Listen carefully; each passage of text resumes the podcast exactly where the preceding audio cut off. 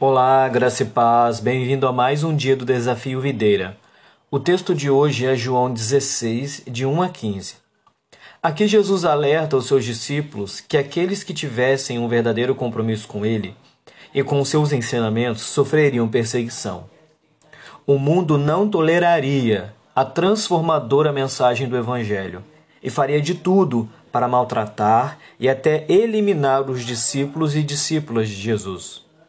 Ele deixa claro que os discípulos precisariam estar preparados para essas coisas que estariam por vir.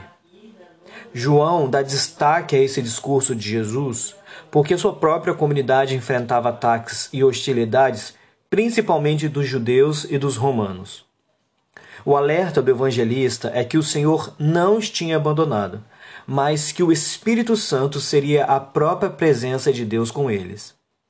O Espírito Santo acompanharia, direcionaria e fortaleceria a comunidade dos discípulos e por isso eles não deveriam ter medo.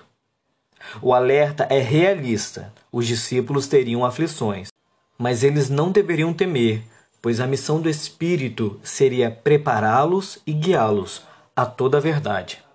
Aqui quem falou foi o pastor Marcelo Alves. Um grande abraço, Deus te abençoe.